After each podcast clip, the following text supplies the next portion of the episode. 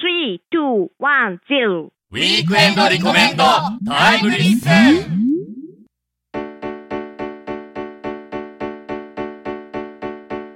緩めたタイに缶コーヒーで西の空見れば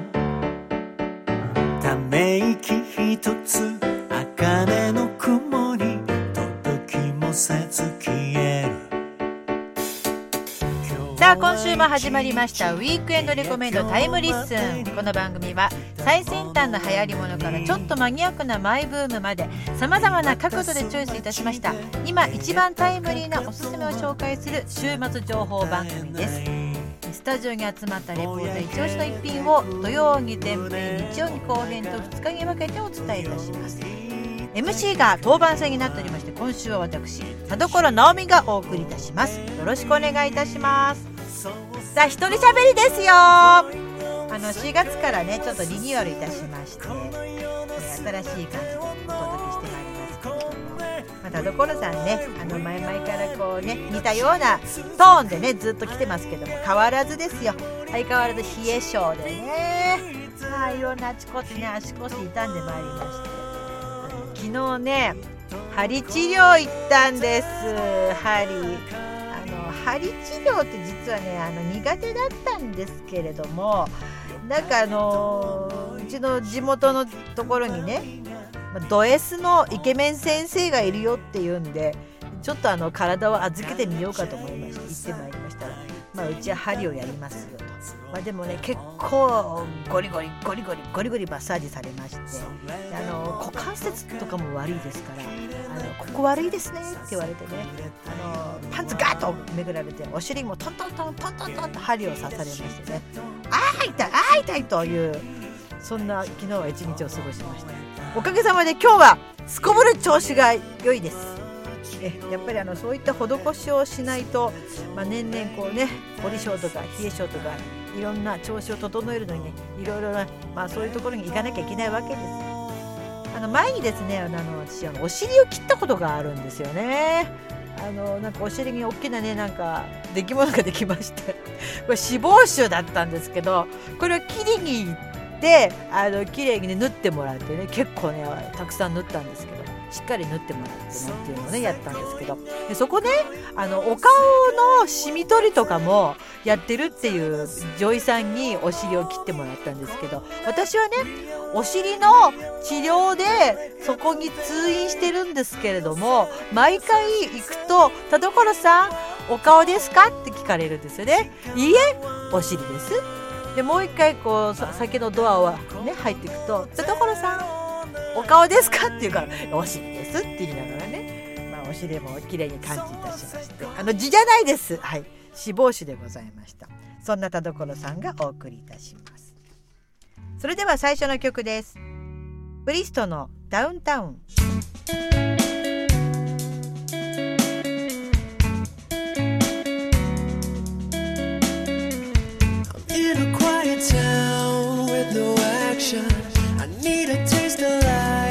satisfaction. Can I get by staying?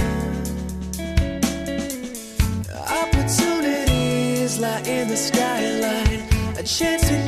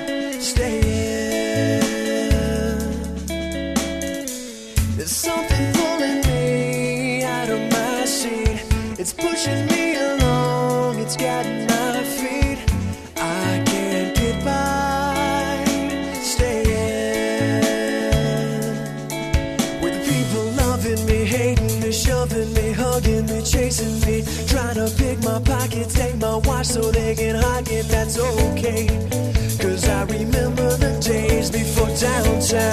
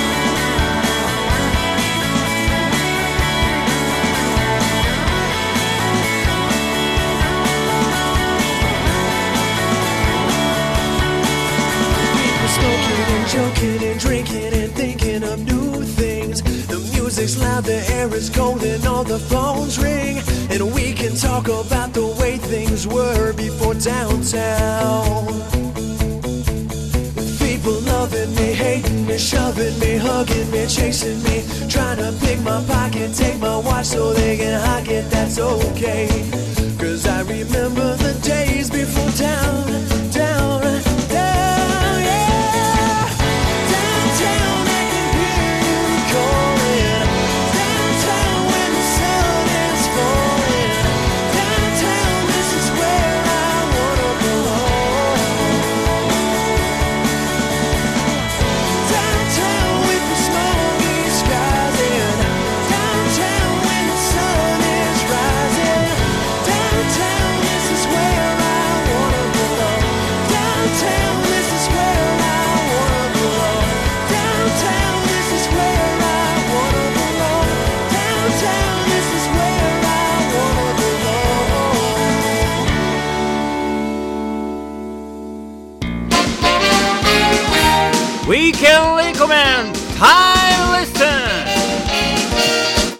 の番組はタイムリーオフィスのサポートでお送りします。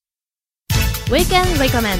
Time Listen それでは最初のレポーターはこの方です。小磯和成です。どうもどうも。ようこそ。え、針野先生は、イケメンな方とド S な方、どっえーちに惹かれたんですか、いやーもう私ねどっちかっつうとねド S の方 いやーね何とも言えない何とも言えないこう入りじ混じった感情で私はあの昨日のね 針治療は終えまして、あ、そう。えーお尻の痛みは若干残りつつ、うんすこぶる調子はいいですああ、よかったよかった。はい、ありがとうございます。はい。さあ、小磯さん、今日は何を持ってきてくださったんでしょうか？まあ、痛みを和らげる薬の一つ、お酒を 持ってまいりました。来た来た来た。今日はビールです。はい。ビールといってもですね、んベルギービールという、ベルギーで作ってるビー見たことのない瓶ですよ。その名も、ギロチンビール。怖っ。あ、ギロチンが書いてある。はい、あのー瓶、瓶というよりはもう陶器みたいな入れ物に、白い入れ物に赤いラベルでギロチン弾頭台のイラストが書いてあるラベルなんですけれども、これね、ビールの線でね。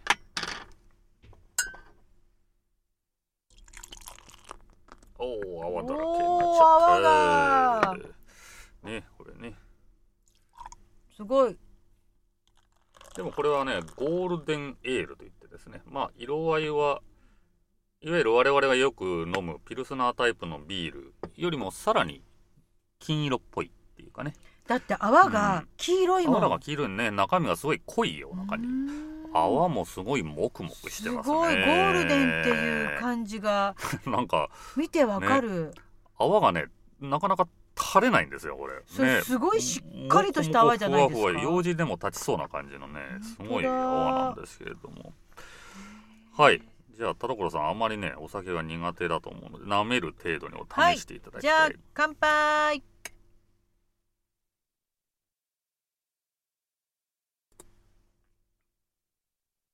うん。泡ばっか飲んじゃった。これ実は僕も初めて飲むんですけど。うん？うん。あの、最初にガツンと苦味がきて、うん、ガツンと苦味がきました。で、ほのかになんか、柑橘系の甘みがあった後に、アルコールの残りががすごいですね。それもそのはずうんこれビールとしてはですねちょっと高めの8%のアルコール度数。やだ飲んじゃった結一構般的なビールがだいたい4から6の間なので6でもドライといってちょっと高めって言われるくらいそんな中これは8%うーん。ベルギーのですね、はい。ヒューヒューグ醸造所という結構ね歴史のある醸造所で作ってるビールなんですけれども、うん、なんでギロチンなんだろうと思って、ね。まあねこのビールメーカーさんが結構ねあの変わったビールを変わった名前のビールを出しててえー、っとなんかもうギロチンに限らずの飲んだ後のなんかアルコール依存症みたいなネーミングのビールもあるしそう。まあでもねベルギービールっていうのがいろいろあってビール愛好家の中では最近すごい爆発的に人気が出てて、ベルギービールっていうジャンルがあるんですよ。へえ、あの我々が普段日本で飲んでるようなビールではなくて、うん。そもそもベルギーってのはうん。人口が1100万人くらいの国なんですね。はい。うん。あのこれってね、東京23区よりちょっと多いくらい。東京23区は930万人。はいで、国土面積が3万平方キロメートル。これがね、関東地方1都6県よりちょっと狭いくらい。うんそんぐらいの国なんですよ。ううん。んだからちょっとちっちゃめの国なんですけど。うんだけど、ビールの醸造所は120カ所あるんですね。こ日本は地ビールのメーカーを全部含めて日本全国で220くらいなんですよ。その半数くらいが関東1都6県くらいの中に120、120の造場が、造醸造所があるぐらい、醸造所。そう。ん。ビール作りが盛んな国なんですね。へえだからそのメーカーさんによってもうそれぞれ特色があって、いろんなビールが出てて、しかもベルギービールの特徴としてこういうこれは例えばギロチンビールですけどギロチンビール専用のビールグラスっていうものがあったりするわけですよ。え？